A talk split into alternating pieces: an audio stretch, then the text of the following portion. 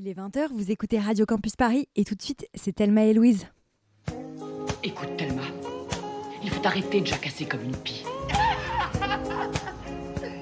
Je crois que j'ai fait un peu la folle, hein. Oh non, t'es folle depuis toujours. Mais là, c'est la première fois que tu peux vraiment t'exprimer à fond. Et une copine géniale.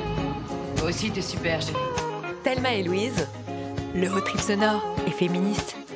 I've Bonsoir à toutes et à tous, bienvenue dans cette nouvelle virée au cœur de l'actualité féministe. Aujourd'hui, on va parler d'un mouvement euh, plutôt méconnu en France, mais qui prend de l'ampleur, l'écoféminisme. Bonsoir Thelma, et oui, depuis quelques mois, on observe que les Françaises et les Français se passionnent pour la question écologique, mais aussi pour les luttes féministes. Alors qu'en est-il de l'écoféminisme, le mouvement qui réunit ces deux combats? Avec nos invités, on va se pencher sur les origines de ce mouvement, sur ce qui fait que c'est un courant parfois critiqué, euh, critiqué, mais aussi sur ce que ça implique d'être écoféministe au quotidien. Allez, embarquez avec nous pour une heure d'émission au cœur du combat écologique.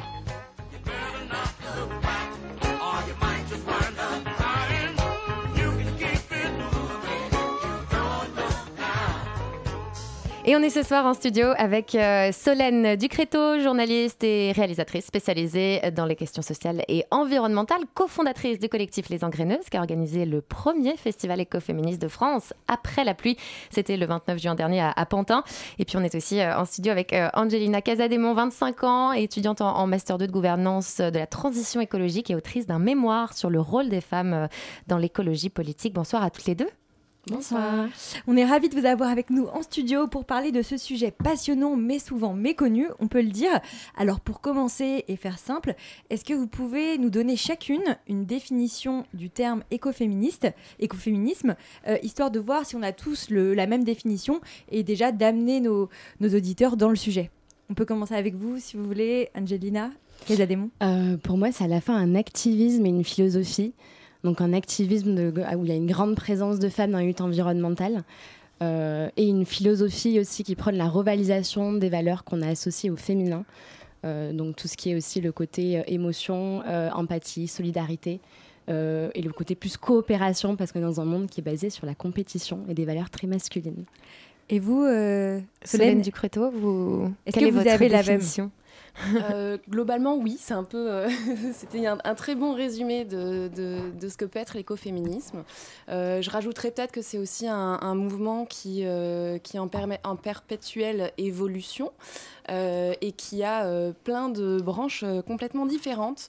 C'est un mouvement qui n'est pas du tout hétérogène, enfin qui est justement hétérogène et qui rassemble tout, tout plein de choses dont on pourra discuter après, euh, à la fois euh, euh, du côté du terrain des actions environnementales et à la fois du côté plus spirituel avec des questions de Mhm. développement personnel, tout ça, tout ça.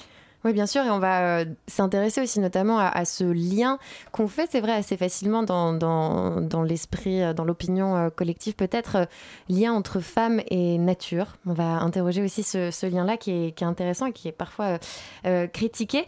Alors, les origines du mouvement écoféministe, qu'est-ce que c'est En préparant cette émission, on a vu beaucoup de choses sur euh, euh, le fait que ça vient des États-Unis dans les années 70-80. Euh, Angelina, vous avez écrit votre mémoire sur l'écoféminisme, entre autres. Est-ce que vous pouvez nous parler un peu de ces origines-là aux, aux États-Unis? Ça vient de la contestation du nucléaire, entre autres? Ouais, alors bizarrement, le terme a été euh, inventé pour, pour la première fois en France par Françoise Ah. Daubonne dans les années 70. Euh, mais par contre, ça a été vraiment, ça a commencé en fait dans des luttes pour, le, pour la paix euh, et des luttes menées par des femmes.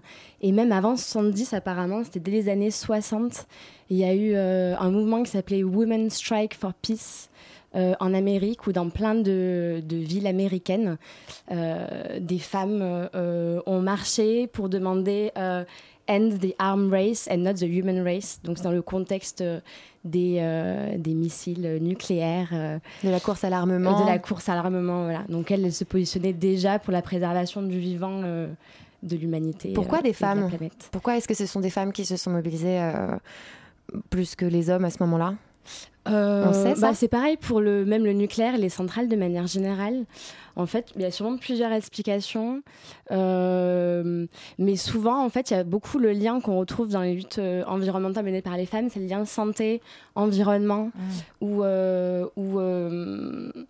vision plutôt de long terme par De rapport à des hommes, de Mhm. l'avenir et protection beaucoup des enfants qui revient. Mhm. Et à l'époque, comme c'était encore, enfin déjà que je vois qu'actuellement, je trouve que j'ai une éducation genrée.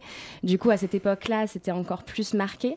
Du coup, les femmes étaient vraiment, euh, avaient vraiment en charge euh, le ménage et le prendre soin des enfants. Et donc, du coup, je pense que c'est venu de là. Et souvent, elles se battaient en tant que mère. euh, D'accord. Ça vient pas que des États-Unis, l'écoféminisme, ça vient d'un peu partout dans le monde et notamment en Inde, il y a eu euh, des euh, mouvements euh, écoféministes. Est-ce que vous pouvez nous en parler euh, aussi euh, une de vous, comme vous voulez? Solène, si vous êtes, euh, si vous Euh, connaissez un petit peu le, le sujet. Ouais, on peut notamment parler de- de- d'une des figures de proue de l'écoféminisme, qui est Vandana Shiva. Ah, ça y est, le nom est, Le nom est lâché. Le mot lâché. Ça y est. Ouais. C'est une icône euh, quand même du, du mouvement euh, écoféministe, euh, Vandana Shiva. Complètement. euh, Qui est-elle? Qui est-elle? Il y a eu un super sujet brut sur la question. Ouais, exactement. Donc euh, c'est une indienne qui euh, a fait euh, de sa vie quand même une, une lutte pour, pour venir en aide aux agriculteurs, qui s'est battue beaucoup contre le monopole des multinationales sur les graines et contre les brevets que voulaient déposer certaines multinationales. Et donc elle a fait beaucoup pour l'agriculture indienne. Pourquoi est-ce qu'elle est écoféministe? Parce que c'est une femme ou qu'est-ce qu'elle a fait d'autre? Pour les femmes peut-être? Euh, notamment parce qu'elle euh, elle travaille beaucoup sur la question de- d'empowerment des femmes. euh, au travers de, de l'écologie, c'est-à-dire qu'elle utilise vraiment euh, l'écologie comme euh, outil de levier pour accélérer cette question aussi d'égalité femmes-hommes euh, en Inde. Et notamment, en fait, elle, elle a éduqué ou elle a, mis tout un tas de formations euh, spécialisées pour les femmes dans la, protection des graines. Donc euh, la protection des graines, c'est vraiment devenu un, des rôles majeurs des femmes dans les régions dans lesquelles, euh, avec lesquelles elles travaillent.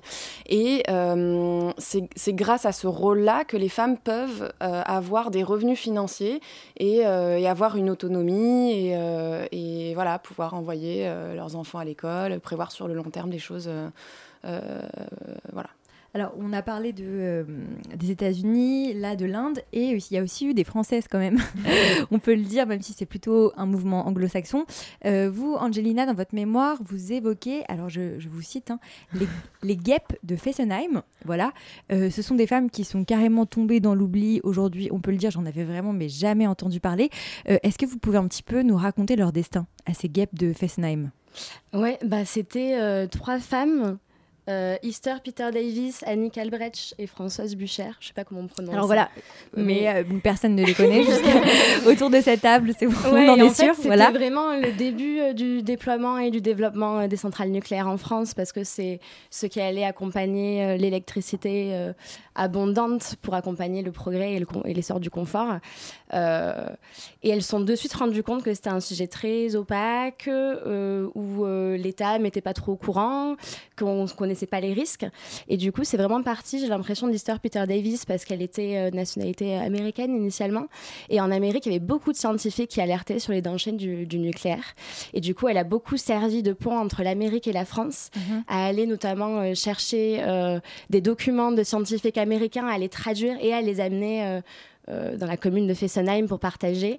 Et euh, ils avaient dans leur lutte, notamment ces femmes-là, le côté on se base sur euh, des faits scientifiques pour euh, donner l'information à tous. Et, et pouvoir choisir en, en conscience et en connaissant les risques. Et, et l'autre côté qui était vraiment à se positionner comme mère, qui faisait ça encore une fois pour, Pour leurs enfants. pour leurs enfants. Ouais. Et comment vous expliquez qu'elle qu'elle soit tombée dans l'oubli en fait? Euh, parce qu'on a un pays de macho. Euh, non, mais j'ai vraiment. ben, même le, summum, c'est Solange Fernec. C'était la femme qui a créé, je me suis rendu compte dans mon, dans mon mémoire, dans ma recherche l'année dernière, elle a créé le premier parti d'écologie politique d'Europe. En 72, donc même avant la candidature de René Dumont, dont Ah oui. beaucoup parlent comme le premier candidat Mhm, écolo mhm. présidentiel.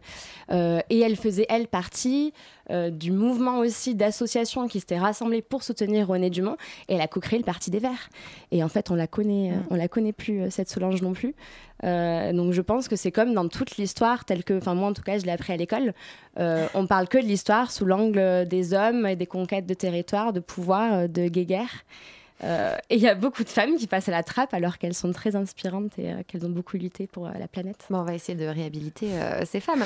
dans l'écoféminisme, il y a, l'idée que, vous m'arrêtez si je me trompe, hein, que la culture capitaliste et patriarcale est responsable d'une double oppression, celle des femmes et celle de la terre, qui sont en fait exploitées, on peut le dire, de, la même façon. Est-ce que vous pouvez nous expliquer ce parallèle qui est pas forcément simple, enfin qui paraît simple formulé comme ça, mais entre justement l'exploitation le, capitaliste et l'exploitation patriarcale?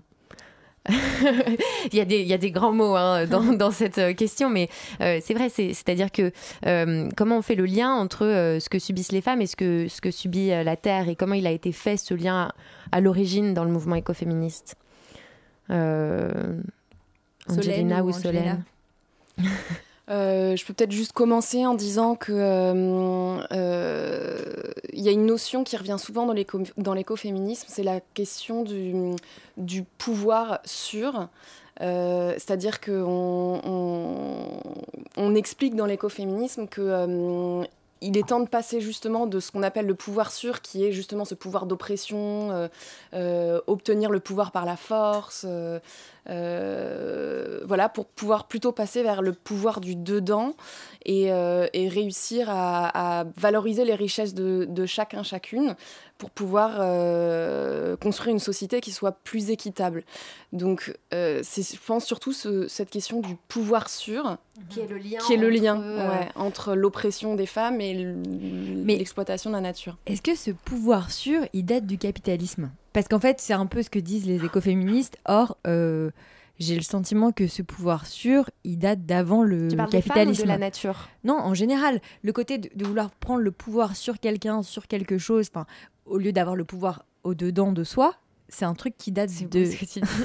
non, non, je reprends les mots. Je reprends les, je reprends les mots de Solène. C'est un, mode de fonctionnement humain qui date d'avant le capitalisme. Et c'est pour ça que des fois, on a du mal à comprendre pourquoi les écoféministes se branchent juste sur le capitalisme. En fait, c'est sur le capitalisme patriarcal. Et du coup, Françoise de Bonne qui a inventé le terme, et je crois qu'il a paru dans le féminisme ou la mort. Euh, bah parce que le féminisme a soit libéré l'humanité entière via l'écoféminisme, soit on va, tous, mourir. grâce à la société mortifère euh, actuelle.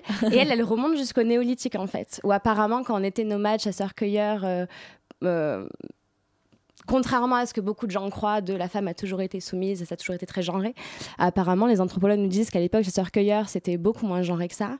Euh, et euh, la femme ne restait pas à la grotte. En fait, la communauté. Non, non, non. Mon père m'avait déjà dit ça, mais euh, après j'ai une anthropologue une fois qui m'a éclairée. Et apparemment non.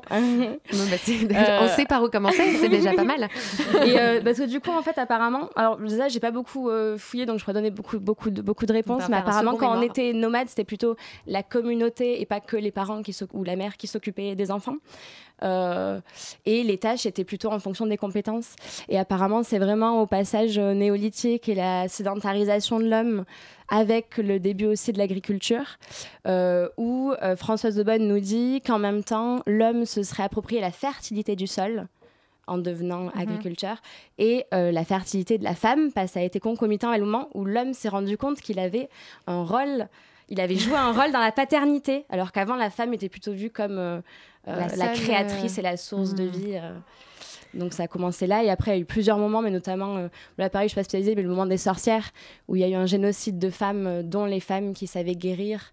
oui, et là aussi, l'Église a joué un, rôle important dans cette mm, façon de mm. se réapproprier le pouvoir et spirituel et de la natalité et tout ça qui était avant quand même détenu par, par les femmes.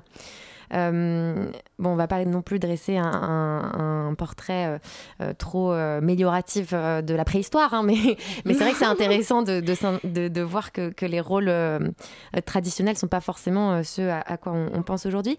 Il y a autre chose dont je voulais parler pour finir de, dresser le portrait de ce mouvement écoféministe, c'est la théorie du reclaim, qui qu'on pourrait traduire par réappropriation, revalorisation.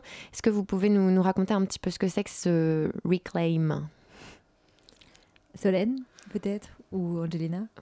Je te Je laisse, peux commencer, je te laisse commencer, je rebondis d'après. Euh, mais en fait, justement, quand on parlait de la nature et la femme, en fait, il y a eu beaucoup, euh, surtout apparemment autour du 7e siècle avec la science moderne, euh, l'association femme et nature.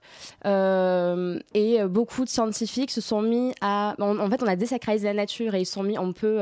Il y a même des stations qui disent on peut violer la terre comme on viole le corps de la femme. Et c'est là qu'on a commencé aussi à accélérer un peu la destruction environnementale.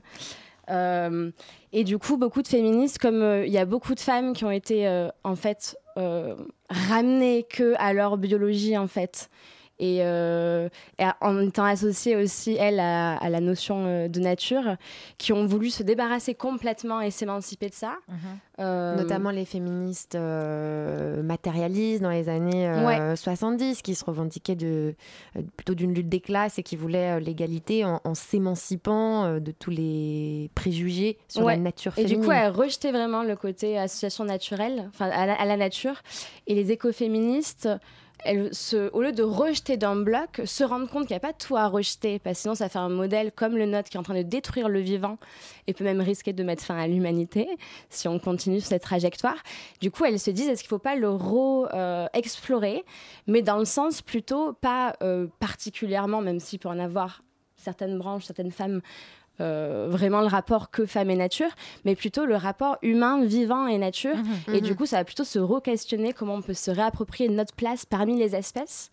Euh, Ça, c'est vraiment un point un peu complexe de l'écoféminisme qu'on va creuser en deuxième partie, mais qui est vraiment le point Parce un que petit c'est le point peu le plus névralgique, critiqué. voilà, Mhm. le plus complexe. Et même nous, on en a débattu entre nous, et c'est difficile de se positionner par rapport à ces questions nature, culture, etc. C'est pas, euh, c'est pas évident, quoi. Mhm. Et justement, on va faire une petite pause euh, dans cette discussion passionnante pour accueillir notre chroniqueuse vénère, j'ai nommé Chapostrophe. Est-ce que les règles, ça peut faire mal? Jusque-là, elle est énervée Elle a ses règles, hein? Je vous demande de vous arrêter. Des fois, on a juste envie de dire qu'on a nos règles.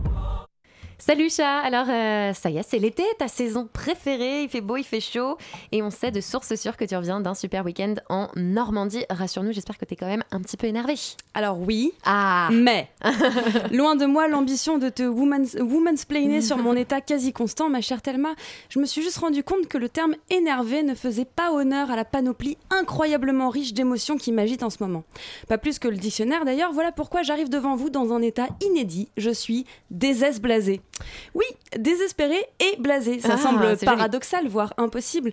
Parce que d'un côté, le désespoir s'empare de nous face à une situation nouvelle, négative, euh, face à laquelle on se sent démuni. Genre un licenciement, la mort d'un proche ou deux mois de vie de couple sans un seul cunilingus. De l'autre, la blasitude, bon ça va, hein, euh, est un état désagréable lié à un état euh, inchangé d'une constance morne et monotone. Genre une inverse de cinq jours, un ami qui continue de prendre les mauvaises décisions malgré vos conseils, ou deux mois de vie de couple sans un seul cunilingus. et pourtant, qu'il y a un message à faire passer je- J'invoque le quatrième amendement, le troisième. Et pourtant, pourtant, que se passe-t-il quand un élément nouveau et désespérant vient vous rappeler que rien ne change? Vous êtes désesblasé. De la même manière qu'une blague raciste vous fait hésiter entre le rire et le oh mais non L'information désesblasante est sur le fil, pile poil entre le oh et le mais. pff. C'est ça- mon état permanent, ça. je, je m'en doutais, ça m'a inspiré. Et ça, c'est exactement ce que me fait le sexisme en ce moment. 76 féminicides en France en 2019, des blasés. Le retour en force du harcèlement de rue avec les beaux jours et les petites robes, des blasés. Des milliers de mecs qui plébiscitent les violences conju- conjugales dans un groupe Facebook, mais quoi de neuf sous le soleil du patriarcat? Pourtant, il faut bien le reconnaître, la pire moitié de l'humanité se donne bien du mal pour nous surprendre en ce moment. Et pendant que 50 000 co- 56 000 connards, ils sont beaucoup, euh, redoublent d'ingéniosité pour nous inventer de coquets petits surnoms, hein, mes quelle horreur. petites laverges, euh, 50 000 autres connards ont répondu à une question que personne, mais vraiment personne, ne se posait, à part le site Xhamster, qui est à la femme parfaite. Ah non, pardon. À quoi ressemble physiquement la femme parfaite pour des amateurs de porno Oui, parce que le site Xhamster, euh, pour ceux qui ne connaîtraient pas, c'est un site euh, porno. Pornographique, Voilà. comme l'indique le X. Voilà. Et j'espère pas le Et le hamster. non, l'émission vegan, ici, on va pas faire Eh bien, puisque personne ne se posait la question, je vous donne la réponse. Elle est assez petite, les cheveux bruns et raides, les yeux bleus, bonnet D, entièrement épilé, taille fine et fesses normales. Elle est surtout bisexuelle, 40% blanc, c'est un chouïa asiatique, timide, et parce qu'il ne faudrait surtout pas qu'elle prétende à l'orgasme et à l'égalité des droits, elle n'est pas, féministe. Voilà. Et là, vous vous sentez comment? Vous vous sentez des aises blasées. Je vous passe le fait qu'aucune femme réelle ne remplit ces conditions. Et oui, même Émilie Rastakovsky est féministe. On se demande pas pourquoi non plus, pas pourquoi quand on regarde les signes distinctifs de la nana en question, hein, une asiatique aux yeux bleus et une taille 34 capable de supporter une énorme paire de loges. Ce qui me choque le plus, c'est le manque total d'originalité. Si c'est ça le fantasme absolu des amateurs de porno, mais à quoi servent la moitié des catégories de X-Hamster? Les milfs, les mamies, les naines, les grosses, les beurettes, les chats poilus, les gros culs blancs, les futanari, les latinas, les chimails. J'invente rien, je suis allée sur le site. Mais les trois quarts du secteur travaillent à perte C'est vraiment terrible de se rendre compte qu'en plus de tout oser, les cons sont horriblement prévisibles. Alors que nous, les féministes, on a de l'imagination. En même temps, on n'a pas le choix. S'il fallait inventer un monde nouveau avec de vieux outils, aujourd'hui, on n'aurait ni le smartphone ni le droit de vote. Mais puisque c'est la mode de répondre à des questions débiles que personne ne se pose, eh ben, j'ai décidé de vous livrer en exclusivité la description de l'homme parfait selon un petit groupe de copines féministes intersectionnelles et hétérosexuelles. Gentil et attentif 24 heures sur 24, Diego est un mâle alpha qui n'a nullement conscience de sa supériorité génétique et anatomique. Ses pectoraux musclés saillent sous des t-shirts sobres qu'il a choisis lui-même, car il a du goût et n'a pas attendu d'être en couple pour s'intéresser à sa garde-robe. Ses fesses galbées et musclées se promènent à l'air libre dans l'appartement pendant qu'il lave, plie, repasse et range le linge. Et il adore prendre des poses érotiques et viriles pour faire rire sa compagne. Conscient de son corps, il s'entretient en pratiquant n'importe quel autre sport que le football. Il joue du piano debout, lit de la poésie russe et like toutes vos publications sur Instagram. Le poignet fin, les yeux parfois noirs, parfois bleus. Sa coupe de cheveux oscille entre le blond du surfeur et le brun du citadin bon vivant. Il a la barbe douce qu'il entretient au quotidien avec un aftershave qui ne sent pas trop fort. Il connaît l'existence et la position géographique de votre clitoris. Son phallus de taille moyenne haute et d'une épaisseur convenable est doté d'un ergot capable de titiller votre bouton dans toutes les positions du Kama Sutra qu'il connaît et pratique avec douceur, bienveillance et fougue. Plein d'autodérision, il est conscient des inégalités de genre mais ne porte pas son pro-féminisme en étendard. Il est l'allié parfait, à l'écoute et empathique. Il ne, ne mansplain, ne m'interrupte et ne manspread jamais. Il n'a pas attendu MeToo pour s'engager et adore peindre des pancartes militantes à la veille du 8 mars. Son nom n'a jamais été cité dans un tweet Balance ton port. Il ne critique ni vos parents ni vos copines. Boit plus de tisane que, de vodka. Vous préfère sans maquillage. Remarque vos nouveaux bijoux et les adore même s'il préfère vous offrir des livres. Vous ne l'avez jamais entendu dire oui mais. Et surtout, surtout, il n'a jamais rien fait qui vous rende triste ou pire, désesblasé. Oh, Ça fait Bravo. Putain, mais déteste blasé quoi, c'est vraiment le terme... Euh, ouais, je trouve qu'il correspond, correspond, vraiment... Au bout d'un certain stade d'engagement féminisme à l'état euh, permanent quand on s'informe. Bon, ce portrait euh, d'homme idéal qui Thelma, été... mais, Thelma a participé à mon petit sondage. J'attendais que tu me balances. J'ai donné juste Il doit être écolo aussi non, quand même. elle a donné le prénom, les yeux et noirs, les fesses galbées. Les pecs et les fesses galbées. Mais ça marche la poésie russe. Aussi, oui. Des blasés, hein. Ah ouais, ouais. Vous êtes, oui. euh, vous aussi, vous aussi ah ouais, ouais, il y a beaucoup de désblasitudes au sein des rangs de grévistes ou divers écolos. Et est-ce que vous aviez entendu parler de cette actu euh, là des 56 000 hommes qui avaient créé un, un groupe Facebook pour ah, Vous n'avez pas entendu cette actu Ah oui, c'est terrible. En fait, qui parlait des femmes, enfin euh, voilà, qui qui s'échangeaient des vidéos porno, qui parlaient des femmes comme, enfin bref, avec des Une termes extrêmement, ouverte, en gros, pour extrêmement gênants. Enfin voilà, le, ouais. qui a participé Sympa. à ce site qui regroupait quand même 56 000 hommes et ils appelaient, ça s'appelait Femmes indignes le titre du, du groupe Facebook. Et euh, ils, ils, appelaient les femmes par des abréviations euh, LV, ça voulait dire soit lave-verge, soit lave-vaisselle, dépendant ah, de leur humeur. C'est sympa ça. Et il euh, y avait bien sûr des photos de femmes battues euh, sur lesquelles mmh. ils commentaient des commentaires euh, humoristiques, etc. Donc vraiment délicieux. De... Enfin, je vous conseille l'article de, je crois que c'est France Info qui a fait un article là-dessus, qui est juste affligeant, désblasant, mais enfin même pire quoi. Voilà, c'est vraiment vraiment terrible. On va faire sur cette touche un peu sordide une une, une, petite pause ouais. musicale. On a une surprise pour vous. Alors aujourd'hui, on a décidé d'innover dans Thelma, dans Thelma et Louise. Euh, on a notre premier live. Alors, elle s'appelle Esther Villers. Elle nous reprend Balance ton quoi de la célèbre Angèle. On l'écoute.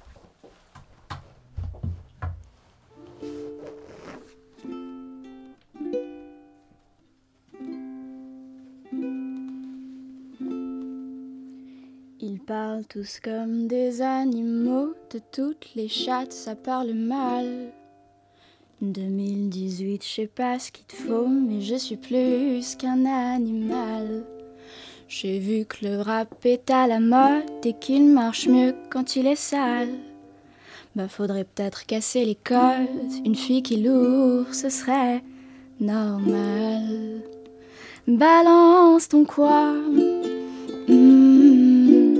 si tu parles mal des filles, je sais qu'au fond t'as compris. Balance ton quoi, un jour peut-être ça changera.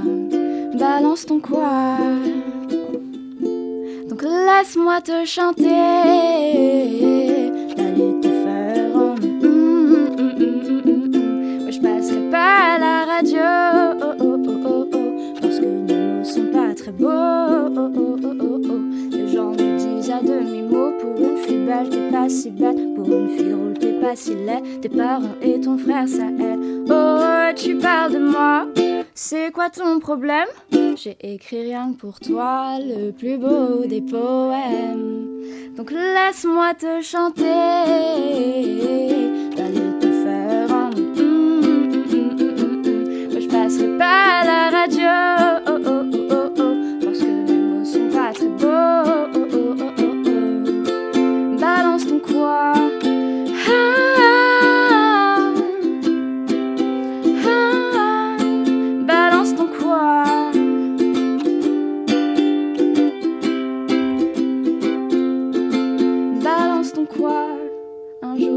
Peut-être ça changera. Y a plus de respect dans la rue, tu, sais très bien quand t'abuses. Balance ton quoi, Hmm, balance ton quoi. Laisse-moi te chanter.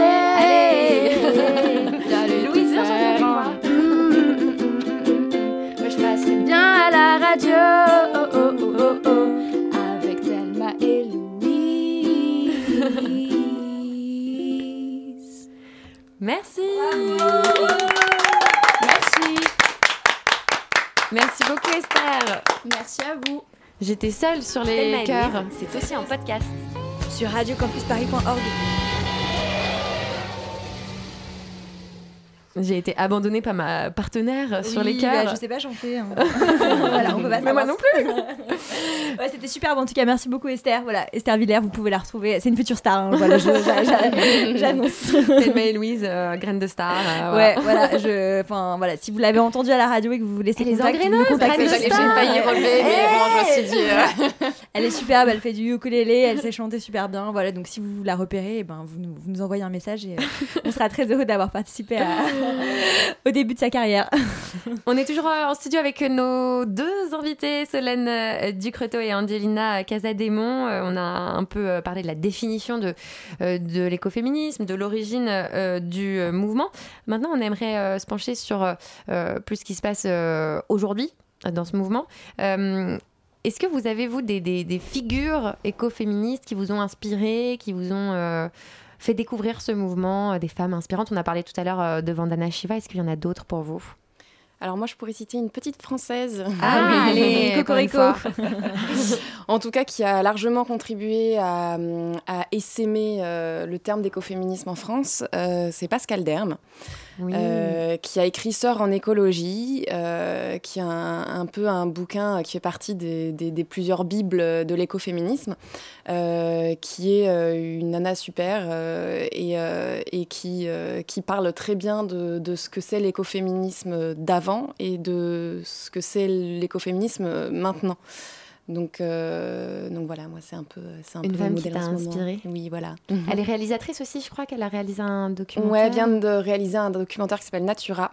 Euh, voilà. Et puis c'était accessoirement euh, la marraine du festival Après la pluie aussi. Oui, exact. Et Angelina, une figure euh, moi, il y en Qui a t'a inspiré du coup, qui est morte, c'est Solange Fernex quand j'ai découvert Ah, la fameuse. mère. Ouais, elle était à la fois euh, pacifiste, féministe, écologiste, altermondialiste. Euh, Elle a fait des grèves de la faim euh, assez longs euh, pour euh, protester contre les tests nucléaires dans les colonies. euh. Elle était sur tous les fronts et euh, ouais, c'est- ça m'avait vraiment inspirée. Et sinon, ici, c'est. euh, bah, du coup, oui, j'ai beaucoup appris par Pascal Derme et après aussi Emilie H. et Isabelle Cambourakis. On va euh, écouter un petit extrait sonore que je vous ai préparé. I could sit here and tell you Vous ne me croiriez pas si je vous disais que dans les zones contaminées, l'eau est verte, aussi verte que l'herbe. Vous ne me croiriez pas si je vous disais que j'ai vu des cœurs de vache atteints de plus de 300 tumeurs. Vous n'y croyez pas tant que vous ne le voyez pas. J'aime cette citation d'Albert Einstein. Ceux qui ont le privilège de savoir ont le devoir d'agir. Alors, est-ce que vous avez reconnu euh, cette voix ou ces propos euh, ou est-ce que vous nous avez entendu dire qui c'était Euh, C'est Erin Brockovich, euh, donc vous aviez peut-être peut-être reconnu la vraie Erin Brockovich, pas Julia Roberts. Mais voilà, je voulais parler d'elle parce que moi, c'est à peu près le seul truc que je connaissais de l'écoféminisme, enfin sans savoir que c'était une figure écoféministe, mais en lisant des, des choses sur l'écoféminisme, j'ai vu que son nom re- revenait souvent. Et c'est vrai que cette femme, alors pour ceux qui, qui connaissent pas son histoire ou qui auraient pas vu le film, c'est une, lanceuse d'alerte euh, américaine euh, qui, euh, je crois que c'était dans les années 90, euh, en fait a, a révélé un scandale de pollution des eaux dans une ville en, Californie. Et elle a réussi à faire payer la multinationale qui était une, entreprise énorme des dédommagements de plusieurs millions de dollars à des pauvres familles qui s'étaient retrouvées avec des cancers et des maladies génétiques et, donc elle a réussi à prouver le lien entre l'eau contaminée et les maladies.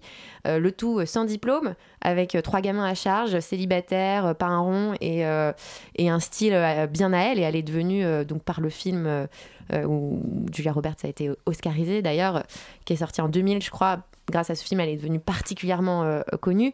Aujourd'hui elle continue de se battre. J'ai vu contre pas mal de, de pollution et notamment contre Monsanto. Est-ce que elle, pour vous, elle, elle, elle représente euh, quelque chose d'écoféministe? Est-ce que vous, c'est quelqu'un qui vous inspire, qui vous parle ou, ou pas particulièrement? Ah bah si, carrément. Elle est assez badass quand même, non? Bah ouais, c'est clair. Et qu'est-ce qui fait euh, qu'elle est aussi féministe en plus de son, de son combat écolo euh, pour vous? Il y a le côté un peu mère célibataire que je trouvais euh, intéressant où elle, euh, elle porte un peu ses, ses- ses couilles, ses ovaires. Euh, en tout cas, dans le film, elle est vachement montrée comme ça, très caractérielle. C'est le genre de, de- de figure que je trouve assez inspirante, moi, personnellement. Mais Mm. ouais. Est-ce que, vous- enfin voilà, est-ce que c'est une référence pour vous peut-être pour votre future carrière par exemple? Non mais C'est vrai Ouais, malheureusement, mais je vais me Ah, rattraper. On va faire une, euh, une projection euh, Erin Brockovich, euh, Thelma et Louise, featuring. Alors, je sais pas si vous vous vous dites euh, écoféministe, enfin je pense si vous êtes là, voilà. Pourquoi euh, ce mouvement? On en a parlé un petit peu en première partie, mais ce serait bien de peut-être expliciter un peu plus les choses. Pourquoi ce mouvement, euh, il est connu aux États-Unis, il est populaire, euh, il est apprécié? Il y a même eu un film, bah, on en parlait, voilà, avec Julia Roberts, qui est juste une super grande actrice. Et pourquoi en France ça prend pas? Enfin, ça, en tout cas, c'est en train de, prendre, mais pourquoi ça a pas pris pendant tant d'années? On a évoqué cette, cette opposition entre matérialiste et essentialiste. Et qu'est-ce qui fait que en France, on est peut-être plus des féministes matérialistes et que le côté euh, essentialiste et le rapport à la terre et le rapport à la nature que pourraient avoir les femmes, pourquoi ça, ça reste quand même un peu un point d'accroche encore Un point de désaccord aussi Bah, Elles se tapaient un peu dessus apparemment à l'époque. euh. Même dans les archives, j'avais pu revoir, elles avaient essayé euh, de, de faire des rencontres entre féministes et écologistes et apparemment ça passait pas tout le temps. Et, euh, et elle, est, elle, est, elle, est, elle est traitée, euh, les, les écolos euh, femmes, de, euh, de réactionnaires, de conservatrices, euh, parce que pour elles, euh, notamment l'essor du progrès et euh, de l'électroménager et, euh, et le fait de, de travailler, de s'émanciper, euh, c'était vraiment vu comme, comme des progrès, alors que les écologistes, déjà à l'époque, voyaient déjà euh, les conséquences euh, sûrement néfastes de cette industrialisation. Mm. Et euh, là où je vois une grosse différence entre les deux, c'est que pour beaucoup d'écoféminisme, le féminisme de la seconde vague, c'était s'émanciper en, devenant en devenant un homme, en fait. Ouais. En adoptant les codes de l'homme et en devenant un homme. En faisant fait. carrière, En faisant euh, carrière et tout, ouais. Et ça, ça euh, va à l'encontre de l'écoféminisme bah, elles sont un peu critiques de ça et elles trouvent, et moi je suis assez d'accord, c'est ça que j'ai bien aimé découvrir cette philosophie, que c'est un peu un féminisme de blanc bourgeoise, quoi. Euh, parce que notamment en s'émancipant, ça va être souvent des populations plus défavorisées ou même voire euh, de couleurs euh, de couleurs de peau différentes qui vont se mettre à, à faire les activités de, de, soins, de ménage, de garde des enfants. On voit beaucoup ça à Paris dans les parcs par exemple, si vous allez. Et je pense que c'est des gens qui gardent les enfants de femmes émancipées. C'est ça, l'émancipation des femmes blanches se fait au prix d'une autre exploitation. Mais oui, mais alors il y a un point sur lequel je, je, bute, hein. mais peut-être que je pose la question et voilà. Euh, est-ce que ça veut dire que quand on est une femme, on doit forcément, quand on est, si on veut être écoféministe, on est forcément dans le care, c'est-à-dire le care en anglais, ça veut dire le fait de faire attention aux autres. Et ça, moi, je, je peut-être que je suis féministe matérialiste, je sais pas, mais en fait, j'ai un peu de mal avec cette notion parce qu'en fait, il y a des femmes qui n'ont pas envie d'être dans le care et qui s'en foutent. Et est-ce qu'elles ont le droit de s'en foutre? Ah, vas-y, euh, oui, j'aurais tendance à dire que évidemment elles ont le droit de s'en foutre. Euh, la question, c'est plutôt comment on arrive à revaloriser les valeurs qui sont censées être euh, attribuées aux nanas, quoi. C'est-à-dire le quand on dit revaloriser, ça veut pas forcément dire les réattribuer uniquement aux femmes. On est d'accord que ça veut dire c'est là où les revaloriser à l'échelle de la société, en fait. Voilà, pour que les hommes puissent aussi s'en emparer. Et c'est à ce moment-là où, on, euh, dépasse euh, les questions de genre et où, euh, et où potentiellement on peut avoir un vrai impact. D'accord, donc quand on dit revaloriser les, choses qui ont été auxquelles les femmes ont été cantonnées pendant tant d'années, donc effectivement le, le care, la, la, maternité, le rapport à la nature, le rapport au corps, etc. En fait, tout ça doit revenir pour les écoféministes au centre de la société, mais pour tout le monde, pas que pour les femmes. C'est ça. Donc il n'y a pas d'assignation de genre dans l'écoféminisme. Ça, vous, vous, nous le dites là, vous, pouvez nous signer un papier. allez voir justement l'éthique du care. C'est une philosophie du care qui dit qu'en fait, c'est juste que de, c'est juste une constatation que la plupart des, des mais du coup, c'est même pas des métiers parce que c'est quand même dévalorisé par le marché actuel. Mais du coup, la plupart des tâches du soin, nourrir, soigner, protéger, c'est fait en majorité par des femmes ou des, gens de mm. population euh, plus basse socialement ou euh, ethnicisées ou racisées. Euh, et c'est ces gens-là qui ne sont pas très considérés et c'est des métiers soit même pas payés ou pris en compte dans le marché ou voire euh, parmi les salaires les plus bas euh, alors qu'ils remplissent des besoins essentiels. Alors on va mettre de côté quelques minutes la nature pour parler culture, mais au sens le plus noble du terme, puisque c'est notre chère Kathleen qui vient nous en parler. Je peux lire littérature. Tu littérature Oui, je lis littérature. Littérature, c'est un, un calembour. Votre drogue favorite La littérature. L'écriture. Théâtre. Cinéma. C'est le cinoche, les films de Renoir ou de... Post-toi. C'est le canap culture. Alors on va parler sortie culturelle de Paris à Avignon. On t'écoute Kathleen. Salut Thelma, salut Louise. Alors aujourd'hui je voulais vous parler exclusivement de bons plans de sortie culturelle féministe à Paris. Mais j'ai craqué, bah ouais, faut se rendre à Avignon. Hein. Mais on va d'abord commencer par un immanquable. Ouais, un immanquable et à Paris pour commencer. Alors, si comme moi, vous n'avez pas encore eu le temps d'aller voir l'exposition Computer Girls, c'est presque maintenant ou jamais puisque vous avez jusqu'au 14 juillet pour aller la voir. Alors je vais brièvement revenir sur cette exposition parce qu'on en a déjà beaucoup parlé sur Radio Campus. Cette expo parle évidemment des femmes avec leur rôle plutôt méconnu dans la création de l'informatique, mais pas que puisque les œuvres que vous y verrez euh, aborderont aussi la question du genre et des minorités, avec notamment des notions telles que la surveillance numérique ou le colonialisme électronique. Avouez que ça intrigue un peu. Ah bah oui. Donc rendez-vous à la Gaîté Lyrique jusqu'au 14 juillet pour voir 23 artistes femmes, qu'elles soient chercheuses ou hackeuses, tentant de vous perturber en remettant en question les récits dominants sur la technologie. Ça coûte seulement 8 euros. Et sinon, euh, Parisiens et Parisiennes qui nous écoutent, que diriez-vous euh, de vous délocaliser à Avignon? En ce mois de juillet. Eh ben oui, tout Paris s'y retrouve cet été. La programmation off du festival propose une myriade de spectacles féministes. Celui dont je vais vous parler s'intitule 225 000.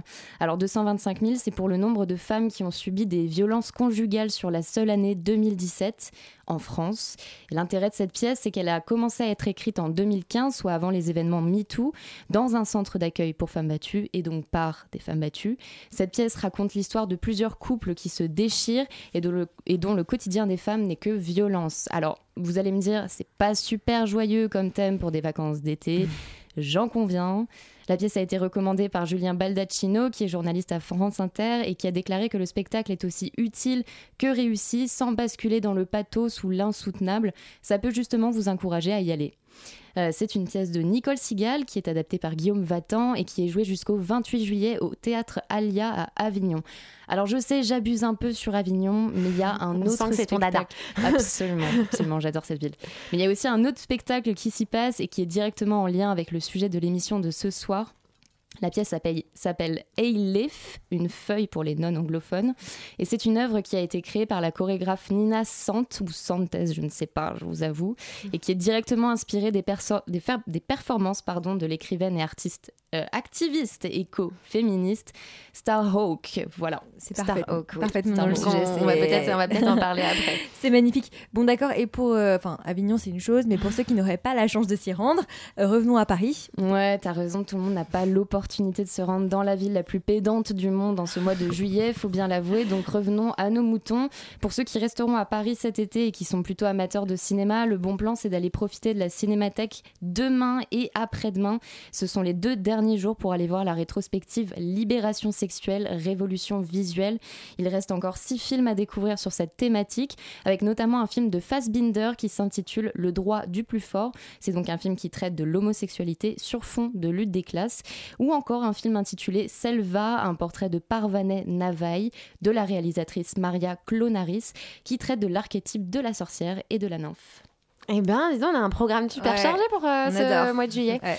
Plein de choses à faire.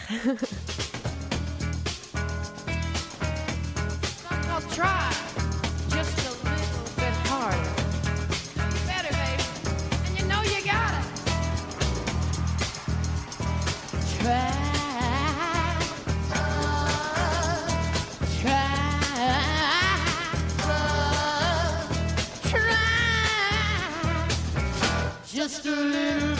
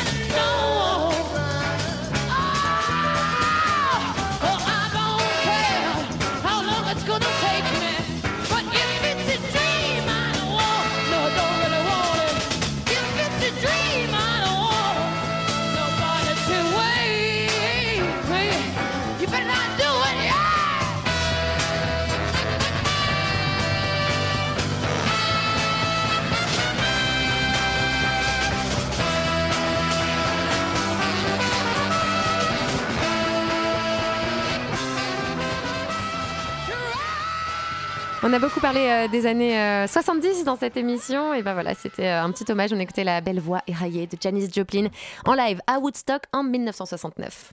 Mon Dieu que c'est beau. Ça tu peux le dire. J'ai toujours voulu voyager mais j'en ai jamais eu l'occasion.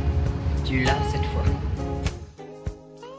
Et on est toujours en studio avec nos deux invités, Solène Ducreto et Angelina Casademont, pour parler d'écoféminisme. Et on va maintenant s'intéresser aux implications en fait, concrètes de l'écoféminisme, euh, notamment dans nos vies personnelles. Euh, Est-ce que être écoféministe, c'est tout simplement être écolo et féministe? Ou alors est-ce que c'est un peu plus que ça? Euh, Peut-être que Solène, vous pouvez nous dire un mot du festival que vous avez organisé à Pantin qui s'appelle Après la pluie. Yes. Euh, le festival en question, c'était donc le premier euh, gros festival écoféministe de France euh, et qui avait vraiment pour vocation de dresser un portrait des différentes branches de l'écoféminisme. Mhm. Donc à la fois les choses hyper terre à terre avec les actions de terrain, ce qui se fait avec les ONG un peu dans tous les pays du monde, en quoi l'émancipation des femmes peuvent être un vrai vecteur de, de, de changement et, euh, limiter euh, les, catastrophes euh, environnementales euh, qui, qui nous tombent dessus. Et à la fois les côtés un petit peu plus spirituels qu'on peut aussi trouver dans l'écoféminisme, euh, avec euh, du développement personnel, cette question du care, euh, euh, cette question de la réappropriation de, de- du pouvoir des plantes, des médecines douces, euh, qui fait un clin d'œil euh, euh, à toutes les sorcières. euh, Sorcières, ouais. voilà. On a fait des missions sur les sorcières il y a pas Et. Starhawk, euh, qu'on vient d'évoquer, qui est euh, une des figures du mouvement écoféministe et qui se revendique euh, sorcière. Donc ça, c'est aussi des choses dont vous avez parlé euh, au, au festival, ce, ce rapport à la spiritualité euh, euh, qui existe dans l'écoféminisme, par exemple. Quel genre de, spiritualité ou, quel genre de mouvement il existe dans cette branche-là? Vous avez des exemples? Ouais, alors ah, on, on va parler de choses un peu ésotériques, hein, donc euh, on est là c'est- pour ça, hein. c'est ça. c'est- Il y, a- il y a des choses qui effectivement euh, sont un peu euh, un peu difficiles à palper et qui peuvent aller plus ou moins loin en fonction de ce vers quoi justement on a envie de se tourner. Il y, a, il y a surtout cette question des médecines douces. Euh, et d'un regain d'intérêt des médecines douces euh, qui euh, qui compte beaucoup dans l'écoféminisme et surtout l'autonomisation des femmes par la, réappro- la réappropriation de ces savoirs-là. C'est-à-dire que c'est pas juste aller voir une praticienne et puis se faire soigner de cette façon-là, c'est aussi savoir se soigner soi-même. Et ça, c'est quelque chose d'important. euh, les industries pharmaceutiques et tout, c'est ça aussi l'idée de, de, de, de, re- de connaître nous-mêmes, d'avoir nous-mêmes le savoir sur, euh, sur la nature. Voilà, sur son propre corps, sur la nature, sur euh, comment on peut euh, interagir l'un et l'autre. Euh, et puis, il y, a- il y a aussi tout un courant euh, de- plus spirituel basé sur euh, les énergies, sur euh, un, un monde, un monde qu'on ne, qu'on ne voit pas de nos yeux forcément. Euh, et et s'il y a quelque chose aussi qui, qui, qui peut rassembler un peu tout ça, c'est la, la sororité, c'est-à-dire que euh, euh, dans tout le côté spirituel, bon, ça l'est aussi bien sûr hein, sur le côté terrain, mais Ouais. c'est le fait de se retrouver ent- entre femmes pour faire des choses ensemble et euh, essayer de se retrouver soi-même et se retrouver aussi en tant que groupe pour faire société. Euh, il y a euh, aussi un, un aspect qu'on trouvait intéressant dans l'écoféminisme, c'était tout ce qui a rapport au, corps. Est-ce que l'écoféminisme, c'est aussi peut-être se réapproprier son corps et être davantage à, l'écoute de son corps On parlait euh, justement des, des médecines euh, naturelles. Est-ce que ça peut passer par... euh, euh, d'autres choses, l'écoute de, de ce corps. Euh, On parle beaucoup des menstruations en ce moment, des règles et de euh, euh, la nécessité d'enlever ces tabous. Est-ce qu'il y a ça aussi dans l'écoféminisme? Ouais, ouais, il y a ça aussi. euh, euh, Il y a aussi évidemment la question de la maternité, hein, euh, de, se réapproprier aussi tout un tas de, traditions qu'on a pu oublier pendant un temps. euh, Il y a plein de choses hyper intéressantes euh, à, aller voir, euh, à aller voir de ce côté-là. On, on parle notamment des doulas. Les doulas sont des femmes qui accompagnent euh, les, les, le- la maternité, euh, de, un peu comme une meilleure amie de maternité, mais qui Mhm. permet de justement euh, avoir un soutien euh, sur le long terme de, de- dans la, toute la période de la grossesse et qui est en fait euh, hyper déstressant pour, euh, pour les femmes. Euh, y a, Donc c'est un peu en écho aussi avec euh, le- le- la problématique des violences obstétri- obstétricales dont on parle beaucoup euh, en ce moment. En fait, l'écoféminisme semble apporter euh, plein de petites clés sur plein de sujets assez euh, différents. Euh, en ce moment, les violences obstétricales, j'ai l'impression qu'on en parle de, de plus en plus. Et il y a aussi, enfin, j'avais rencontré une écoféministe qui me disait que pour elle, euh, l'épilation c'était une euh, mutilation. Et du coup, que en fait, pour elle, le fait de pas s'épiler, enfin de pas toucher à son corps, ça faisait partie de sa démarche écoféministe. Est-ce que vous vous retrouvez dans un dans, dans cette idée ou pas, Angelina Enfin, Voilà, j'ai plein de poils, mais c'est parce que j'ai perdu mon épilateur. non mais est-ce que, est-ce Mais- que tout ce qui est maquillage, épilation, etc. Normes, euh, Voilà, est-ce que le fait aussi de modifier son corps, ça fait, ça, ça va à l'encontre de l'éco- l'écoféminisme? Mais ça, c'est même pour moi juste du féminisme, de dire je n'ai pas à Oui. ressembler à une image stéréotypée de femme ou à, à ce qu'on m'a dit euh, qu'une femme devait être. Et donc, je pense que ça, c'est. Mais c'est vrai qu'en plus, il y a l'impact euh, Environnemental. euh, environnemental de, de- tel- tellement de l'industrie du cosmétique, c'est quand même une saloperie environnementale. Mm. J'ai appris récemment que dans les gommages, il y avait des billes de microplastique qui sont filtrées par absolument aucun filtre apparemment sur Terre et qui vont vraiment directement euh, dans les poissons quoi. Donc Ouais, arrêtez de vous gommer euh, ouais, directement dans les poissons voilà. Donc arrêtez de vous gommer le corps avec euh, des trucs chimiques et prenez du marc de café comme m'a recommandé ma belle-mère. Et est-ce que, et, et- et est-ce que vous trouvez que, enfin, parce que il y a un peu, il y a de plus en plus de marques qui font du bio, etc. Enfin, est-ce que c'est un peu du aussi du, de l'éco-femme washing, enfin, genre, euh, en gros, acheter, non mais acheter des, acheter des marques bio, euh, comme ça vous serez écoféministe. Enfin, est-ce qu'il y a pas un peu un mensonge derrière tout ça? Vous en pensez quoi? Parce que c'est vrai que ça, ça redevient à la mode quand même aujourd'hui. Bah, moi, j'aurais tendance à dire qu'il y en a sans doute, évidemment, Mm. euh, du pink greenwashing. Ouais. Euh, après, euh, c'est aussi bien que les marques s'emparent de ces sujets-là parce que, euh, en fait, sans les industries, on n'y arrivera sans doute euh, pas non plus, ou en tout cas, on mettra Mm. beaucoup plus de temps. Donc, euh, si on veut avoir un vrai impact, à mon sens, il faut qu'il y ait à la fois les politiques, à la fois la société civile et à la fois les industries qui s'emparent de ces sujets-là. Donc, euh, Pour vous, vous- on n'y arrivera pas sans les industries? Uh, je C'est pas pense très que anticapitaliste. ça- ce sera- c'est- marrant comme, euh, comme, euh, Non mais moi je suis d'accord. Moi je- j'ai toujours dans cette émission j'ai toujours euh, Oui, prôné. non, je suis Je, d'accord. pas, je suis pas contre, mais je, c'est- Non mais c'est ce qui permet de communiquer aussi au, au plus grand nombre. Plus plus il y a des marques, des pubs, des machins. euh, Mais vous, vous c'est vo- Solène, c'est votre. Oui, je- là je parle en mon nom, Oui, oui, bien effectivement. sûr, non, dans mais dans l'écoféminisme, c'est plutôt euh, un mouvement qui est anticapitaliste, donc, euh, donc les industries surtout pas. mais, euh, mais notre vision à nous, en tout cas des engraineuses et de moi, Solène C'est qu'effectivement, on, on y arrivera plus vite, en tout cas, euh, si on arrive à embarquer euh, les industries le avec maximum nous. de monde. Ouais. Mm. Un mot euh, peut-être rapidement avant d'accueillir notre macho de d'écologie politique parce que l'écologie bah, c'est quand même par essence politique puisqu'on veut changer la société c'est quand même le but. Donc comment on fait ça politiquement? Est-ce que aujourd'hui l'écoféminisme c'est quelque chose qui se structure politiquement ou pas du tout? Angelina, vous avez un petit peu travaillé dessus dans, votre mémoire, je crois. Euh, on en est où euh, là de, l'écologie politique et notamment du rôle des femmes euh, là-dedans? Je suis même pas sûre que l'écoféminisme est voué à se structurer. C'est plus Ouais. euh, des, des valeurs qui sont vouées à se propager, que je vois déjà Un se propager chez les, dans le même chez, les grévistes. Un Sanction Rébellion, ils luttent pour le vivant de manière générale. Mhm. Et ça, c'est vraiment écoféministe, que ce soit les batailles pour la paix ou contre la destruction de la planète. Euh, mais, euh, mais moi, l'écologie politique sous l'angle de l'écoféminisme, je le vois surtout de manière anticapitaliste et sans les industries.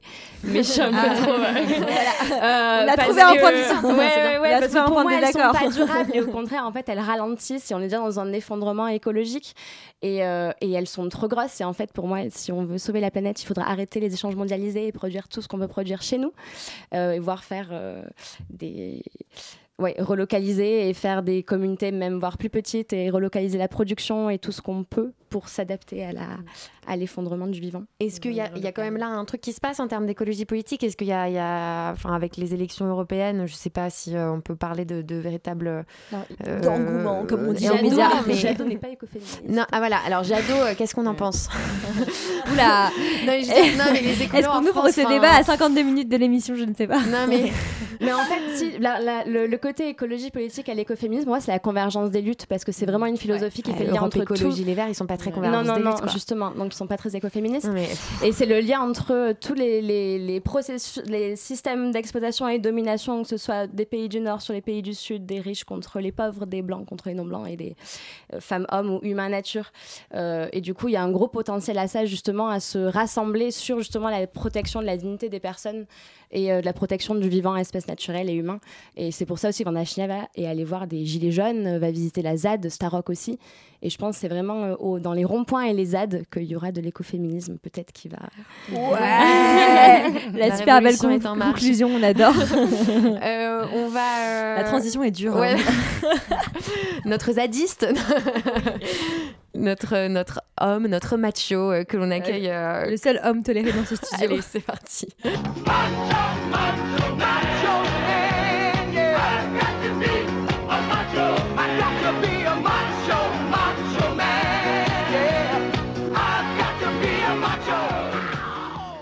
Hello Mathieu, alors macho, j'allais t'appeler. Un nouveau prénom. Oui, surnom parfois. Il semblerait que tu aies besoin de nous mettre en garde contre un danger imminent. Et oui, mais avant cela, ma chère Thelma, chère Louise, sachez que vous avez devant vous un survivant, oui, un individu qui a survécu à deux mariages hétérosexuels consécutifs, ce temple de l'hétéronormativité. où- Félicitations. Quand- merci, quand on ne parle pas prix immobilier, on réfléchit à l'opportunité ou non de partir en province plutôt qu'en banlieue pour élever sa future progéniture. Alors, j'ai pris sur moi, vraiment, et euh, ce à plusieurs reprises. En entendant tous ces projets de mise au monde, je me suis retenu de rappeler à ces couples que le fait d'enfanter n'était pas un cadeau pour le futur de l'humanité, puisque, comme on le sait toutes euh, et tous, faire un enfant en moins permettrait de réduire sensiblement nos émissions de carbone. Et pourtant, je suis persuadé que ces futurs parents sont hyper concernés par le climat euh, et la question écologique. Ils ont forcément défilé à la marche du climat avec Juliette Binoche et Marion Cotillard et sont forcément inscrits au moins une fois à des conférences sur la cup et autres ateliers DIY d'éponges Tawashi. Alors oui, c'est génial de vouloir associer écologie et lutte contre le patriarcat. Moi aussi, j'ai envie d'apprendre comment faire des armes avec du compost pour les désinguer, apprendre à faire un potager dans mon 17 mètres carrés pour ne plus lâcher l'entièreté de mon budget bouffe dans un magasin bio détenu par Monoprix. Oui, c'est génial tout ça, mais les meufs, réveillez-vous. Qui va gérer l'entièreté de votre quotidien Cyril Dionesque lorsque vous aurez accouché d'un merveilleux petit être et que l'investissement de votre bien-aimé dans son rôle de père n'aura pas dépassé les 11 jours de son congé paternité? Hein Qui? Eh bien nous. vous les femmes Ouais. Vous pensiez avoir trouvé euh, un moyen de vous émanciper et de sauver la planète en convertissant votre petite famille au zéro déchet, vous avez signé votre arrêt de mort. Pour vous donner une petite idée de ce qui vous attend, imaginons le quotidien de Louise, jeune maman adepte du zero waste. Euh, il est 18h30 quand Louise sort du bureau pour aller récupérer son adorable petit bébé chez la nounou. Comme monsieur a beaucoup de responsabilités, c'est elle qui se charge aussi de se rendre dans leur magasin bio préféré pour faire les courses. Comme il n'utilise plus de sacs plastiques, Louise a bien évidemment pensé, avant de partir, à prendre ses bocaux, ses sacs en toile Déjà, ça, et c'est pas autres- possible. et autres Déjà que je pense à un truc avant, qu'elle a aussi lavé la veille avant de se coucher car le couple a Impossible. revendu son lave-vaisselle pour se payer des vacances dans un écogite du Tarn. À bord de son vélo, la jeune femme, épuisée par une journée de travail bien remplie, porte l'ensemble de ses récipients réutilisables dégoulinant de sueur, tandis que bébé gesticule sur son siège. En arrivant chez elle, elle reçoit un SMS de son amie Thelma qui lui demande si elle peut passer pour boire un verre. Louise aurait adoré, mais elle a encore tous les plats de la semaine à cuisiner car hors de question de faire manger du picard à son mari ou bien de donner à la nounou des petits pots au glyphosate. Louis pense à tout. Euh, après avoir fait manger bébé, son mari fait semblant de débarrasser, de passer l'éponge sur la table et s'affale devant la télé. Pendant ce temps-là, Louise couche bébé. Quand il renifle, une drôle d'odeur. Sacré bébé, il faut toujours qu'il te fasse son gros popo avant de faire dodo. Elle appelle son mari à la rescousse. Chérie, est-ce que tu peux m'apporter une couche lavable, s'il te plaît? Ok, mais elles sont toutes sales, mon amour. Qu'est-ce que je dois faire? Inutile de vous raconter la fin de l'histoire. Vous imaginez bien que ce n'est pas son mari qui va se taper le lavage des couches jusqu'à 2h du matin. Oui, car comme l'a si justement souligné la dessinatrice euh, Emma dans l'une de ses BD, les femmes héritent aussi de la charge mentale quand il s'agit- des petits gestes écolos de la maison. Alors bien sûr, pour y échapper, personne ne vous conseillera de vous remettre au plastique ou d'arrêter le bio, mais rappelons, soulignons, répétons la phrase de notre cher Titu Lecoq, l'égalité entre les hommes et les femmes est une condition nécessaire à la transition écologique. Ouais, bravo. Ça fait une belle conclusion, ouais, c'est une belle conclusion et c'est exactement ce que disait euh, Solène tout à l'heure sur le fait que euh, toutes ces valeurs euh, qu'on dit féminines doivent euh, être transmises à, à tout le monde en fait. Le care et le lavage des couches, Voilà, en somme. voilà, ouais. Vous avez déjà expérimenté ces- ces- ce genre de, de cas dans vos vies personnelles? Enfin, sans dénoncer, hein, on n'appelle pas la, la, la dénonciation, mais est-ce que vous Non, mais je crois qu'au au festival Après la pluie, vous avez parlé de cette histoire de, de charge mentale quand même dans l'écologie et dans le fait de, de rendre un foyer euh, écolo responsable. souvent c'est les femmes qui s'en chargent quand même. Ouais, ouais, ouais, c'est clair. On en a parlé, et, notamment euh, Emma d'ailleurs en a parlé. Euh, effectivement, la question du zéro waste, on n'y arrivera pas si les hommes arrivent pas avec nous à s'y mettre aussi. On va les forcer on Belle fait- conclusion. C'est magnifique. Partageons le travail, tout le monde travaillera ça. moins, ce sera plus écolo et tout le monde pourra clair. faire la cuisine et faire des potagers. Yes, Allez, bon voilà. programme. Merci à tous de nous avoir suivis pour cette émission spéciale euh, écoféministe. Merci à nos deux invités, Angelina euh, Casademont et Solène Ducréto. Merci à nos chroniqueurs, Chapostrophe, Mathieu, Kathleen, et un grand merci à Simon à la réalisation. Bel été à tous, on se retrouve euh, en septembre pour Oui, de et nouvelles surtout, aventures. ouais, ouais, bisous, bisous, et respectez la planète, bordel de merde. People living like Superman all day and all night. And I won't say if it's wrong or I won't say if it's right. I'm pretty fast myself. But I do have some advice to pass along right here in the words of this song.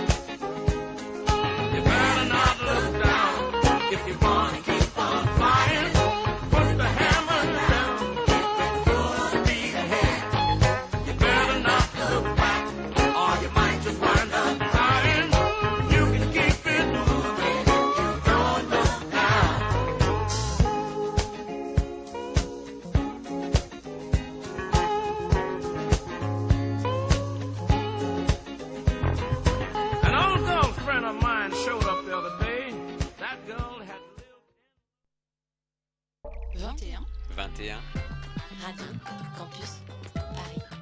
21h.